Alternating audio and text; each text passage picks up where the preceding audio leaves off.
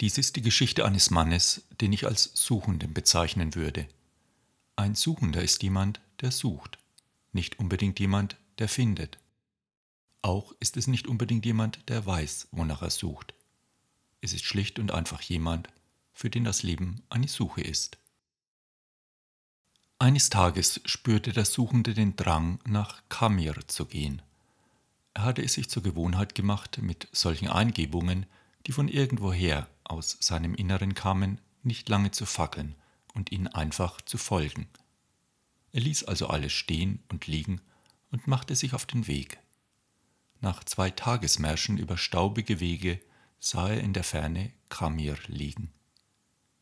Kurz vor dem Dorfeingang fiel ihm am rechten Wegesrand ein Hügel auf. Er war von einem wunderschönen Grün überzogen und Bäume, Vögel und zauberhafte Blumen gab es dort in unendlicher Zahl. Rings um den Hügel zog sich ein niedriger, polierter Holzzaun. Ein Bronzetor lud ihn zum Eintreten ein. Sofort war das Dorf vergessen und er gab der Versuchung nach, sich einen Moment an diesem Ort auszuruhen. Der Suchende durchschritt das Tor und begann langsam zwischen den weißen Steinen herumzuspazieren, die verstreut zwischen den Blumen standen. Er ließ seine Augen wie Schmetterlinge auf jedem Detail dieses farbenprächtigen Paradieses ruhen.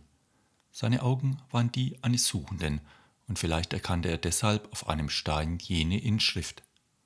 Abdul Tarek lebte acht Jahre, sechs Monate, zwei Wochen und drei Tage. Er erschrak ein wenig, als er merkte, dass der Stein nicht einfach nur ein Stein, sondern ein Grabstein war. Es schmerzte ihn zu erfahren, dass ein so junges Menschenkind an diesem Ort begraben lag. Als er sich weiter umschaute, bemerkte der Mann, dass auch der nächste Stein eine Inschrift trug. Er trat an ihn heran und las Jamir Kalib lebte fünf Jahre, acht Monate und drei Wochen. Der Suchende zeigte sich zutiefst erschüttert. Dieser hübsche Ort war ein Friedhof und jeder Stein war ein Grab. Nach und nach begann er, die einzelnen Grabsteine zu entziffern. Alle hatten sie ähnliche Inschriften, einen Namen und die genaue Lebenszeit des Toten. Was ihn aber derart in Schrecken versetzte, war die Tatsache, dass der älteste von ihnen kaum länger als elf Jahre gelebt hatte. Von unendlichem Schmerz überwältigt, setzte er sich nieder und weinte. Der Friedhofswärter kam des Weges und trat auf ihn zu. Er sah ihm eine Weile still beim Weinen zu und fragte ihn dann, ob er um einen Familienangehörigen trauerte. Nein, kein Angehöriger, sagte der Suchende, aber was ist nur mit diesem Dorf geschehen? Von welchem Schrecken wird dieser Ort heimgesucht? Warum liegen hier so viele Kinder begraben? Was für ein böser Fluch lastet auf diesen Menschen, dass sie einen Kinderfriedhof haben errichten müssen? Der Alte lächelte und sagte, Beruhigen Sie sich, es gibt keinen Fluch. Wir haben hier einen alten Brauch. Ich werde Ihnen davon erzählen. Wenn ein Jugendlicher 15 Jahre alt wird, schenken ihm seine Eltern ein kleines Heftchen, so wie dieses, das ich hier trage, und das hängt er sich um den Hals. Unser Brauch ist es, dass von diesem Moment an jeder Augenblick, in dem einem etwas sehr Schönes widerfährt, in diesem Büchlein festgehalten wird. Links wird aufgeschrieben, was uns so glücklich gemacht hat, und rechts, wie lange dieses Glück gedauert hat. Seine künftige Braut kennengelernt und sich in sie verliebt zu haben, wie lange dauert die große Leidenschaft, wie lange währt dieses Glück? Eine Woche, zwei, dreieinhalb? Und dann der erste Kuss. Wie lange hält der große Zauber an? Eineinhalb Minuten, so lange wie der Kuss? Zwei Tage, eine Woche, schwanger zu werden und das erste Kind zur Welt zu bringen und die Hochzeit der Freunde, die langersehende Traumreise und das erste Wiedersehen mit dem Bruder nach seiner Rückkehr aus einem fernen Land? Wie lange dauert die Freude über diese Momente? Stunden? Tage? Und so halten wir jeden freudvollen Augenblick in diesem Büchlein fest, jeden einzelnen. Und wenn niemand stirbt, so ist es unser Brauch, sein Büchlein aufzuschlagen und die Glücksmomente zusammenzurechnen, um das Ergebnis auf sein Grab zu schreiben. Denn für uns ist einzig und allein dies die wirklich gelebte Zeit. Diese Geschichte mit dem Titel Der Suchende finden wir bei Georges Bucay. Ja, herzlich willkommen zum Podcast Brain Food for Leaders, dein Podcast mit nützlichen und praxiserprobten Impulsen und Anregungen, um einen Schritt näher zu kommen an die beste Version deiner selbst. Schön, dass du da bist. Mein Name ist Thomas Geuss. Hast du auch so ein Büchlein, in dem du deine Glücksmomente festhältst? Ich nicht, obwohl ich mir schon in meinen Erinnerungen so meine Notizen mache allerdings von den glücklichen und unglücklichen Erlebnissen, und manchmal erscheinen mir rückblickend die unglücklichen Momente genauso bedeutsam wie die glücklichen. Wir zerlegen ja die Zeit in Einheiten und messen sie mit unseren Uhren und Kalendern. So werden die Abläufe in unserem Zusammensein aufeinander abgestimmt.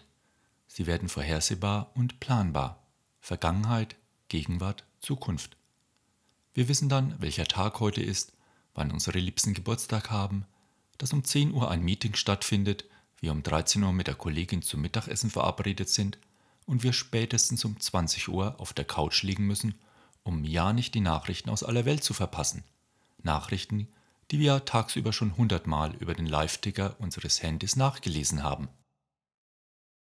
Das Leben, die Prozesse des Werdens und Vergehens werden so in objektive, gleiche, kleine quantitative Einheiten von Tage, Stunden, Minuten und Sekunden zerlegt. Alles ist aufs genaueste vermessen. Unsere Fitnessuhr misst die Anzahl der Schritte, die wir jeden Tag zurücklegen, sie misst unsere Herzfrequenz und meldet sich, wenn wir wieder einmal zu wenig Kalorien verbraucht haben. Sie teilt uns mit, wie wir geschlafen haben und ob wir uns gut oder schlecht fühlen sollten. Alles genauestens vermessen. Wir sind dadurch gewohnt, im Sinne von Ursache und Wirkung, entweder oder Mustern zu denken und auch zu empfinden. Wir erkennen so die logischen, rationalen Zusammenhänge in unserem Leben, das gibt uns Sicherheit und Orientierung. Doch immer gibt es eine Alternative zu dem, was gerade ist. Anstatt auf der Couch zu liegen, könnte ich auch ein Buch lesen oder mit meiner Frau spazieren gehen oder wieder einmal mit meinen Eltern telefonieren. Warum mache ich wieder Überstunden anstatt die Zeit mit meiner Familie zu verbringen. Heutzutage müssen wir unsere Zeit effektiv und effizient nutzen, managen, möglichst viel aus der Zeit für uns herausholen und uns selbst optimieren. Und das löst manchmal Unzufriedenheit in mir aus. Es entsteht das Gefühl von verpassten Gelegenheiten, es bringt Aggressionen auch anderen gegenüber, die mir zeitlich und räumlich im Wege stehen und mich daran hindern, das zu tun, was ich eigentlich will.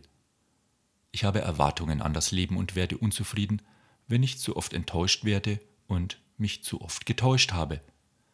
So habe ich das Gefühl, ich bestimme den Gang der Dinge, jedenfalls innerhalb der Grenzen meines Lebens. Es kommt der Ärger über Störungen, die Angst, dass andere oder das Schicksal mein Vorhaben zunichte machen könnte. Zeit ist wohl die wichtigste Dimension in unserem Leben, wobei ich den Eindruck habe, dass Geld ihr zunehmend den Rang streitig macht. Es ist da ein Empfinden von Unbehagen, von Ungenügen.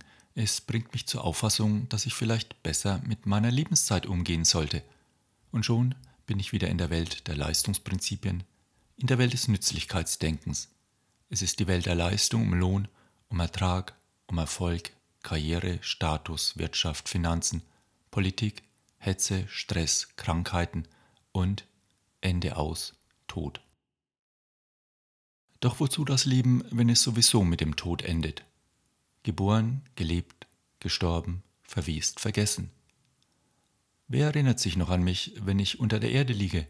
In hundert Jahren bin ich vergessen. Wer weiß dann noch von meinen Sorgen, Ängsten und Nöten, von meinen Freuden, Hoffnungen und Wünschen? Die Zeit fließt weiter, unwiederbringlich, kontinuierlich. Zeit ist eine nicht umkehrbare und wiederholbare Abfolge von Geschehnissen. Der Strom der Zeit, das Fließen der Zeit, die Zeit steht nicht still. Der Weg führt auf ein Ziel hinaus. Man wird von der Zeit mitgeführt, ob man will oder nicht. Das Leben erscheint hier, indem es in der Zeit fließt. Der Weg geht unaufhaltsam weiter. Man kann nicht an einem Ort verweilen, es ist wie eine Welle, auf der man durch die Zeit geführt wird. Zeit zieht das Leben mit sich fort in die Dunkelheit der Unendlichkeit. In den alten Überlieferungen wird vom Rat der Zeit erzählt. Gott sitzt auf seinem Thron und der Thron befindet sich auf einem Wagen. Das Sitzen Gottes bedeutet die Ruhe, der Wagen bedeutet das Bewegen. Dualität in einem.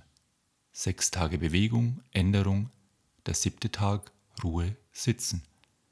Wie der Zyklus einer Woche Bewegung und Ruhe hat. Diese Zeitauffassung versteht Zeit als etwas Wiederkehrendes. Das Zeiterleben war früher zyklisch und durch rhythmische Abläufe bestimmt, im Gegensatz zu unserer vorherrschenden linearen Zeitvorstellung. Im etymologischen Wörterbuch der deutschen Sprache können wir nachlesen, dass Rhythmus Fließen, Strömen bedeutet und vermutlich abgeleitet ist von der Bewegung der Meereswellen. Das fließende Wasser symbolisiert deshalb auch häufig die Zeit. Rhythmus bedeutet Ordnung und Bewegung zugleich. Rhythmus gliedert die Zeit, zerteilt sie aber nicht, und Zyklus bedeutet Wiederkehr, und der Rhythmus gestaltet diese. Wir sprechen ja heute noch vom Tagesrhythmus, Biorhythmus, von den Jahreszeiten und Lebenszyklen. Diese Begriffe beinhalten die Bewegungsgesetze der Natur. Dieses zyklische Zeiterleben ist immer noch tief in uns verwurzelt. Zyklus kommt aus dem Griechischen und bedeutet Kreis, Ring und hat seinen Ursprung im Wort für Hals, was seine Wurzel im Begriff Drehung hat. Hals ist also der Ort der Drehung des Kopfes und aus Hals hat sich dann das Wort Rad entwickelt. In der Welt der Entsprechungen bedeutet das Rad der Zeit in unserem Leben die Wendungen, welche in jedem Leben vorkommen. Sie enthalten die Wendungen vom Leben zum Tod und vom Tod zum Leben. Es sind Wendungen von Tag zur Nacht, vom Einatmen zum Ausatmen, von der Krankheit zur Gesundheit, von den Jahreszeiten, von den Erlebnissen, von den Lebenszyklen. Das Rad dreht sich. Nun sagt man, dort wo das Rad die Erde, also den Zeitfluss des Irdischen berührt, ist die konkrete Situation des Lebens da. Das Rad, das das Leben im ganzen Umfang des Rades enthält, kennt auch das Leben jenseits dieser Berührung und kennt das Leben in der Berührung.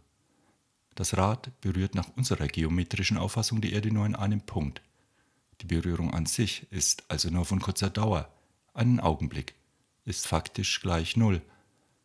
Das Leben umfasst allerdings den ganzen Umfang des Rades und unsere Dauer des Lebens ist der Berührungspunkt. Durch diese Berührung mit dem Irdischen kommt die Berührung mit dem Fließenden.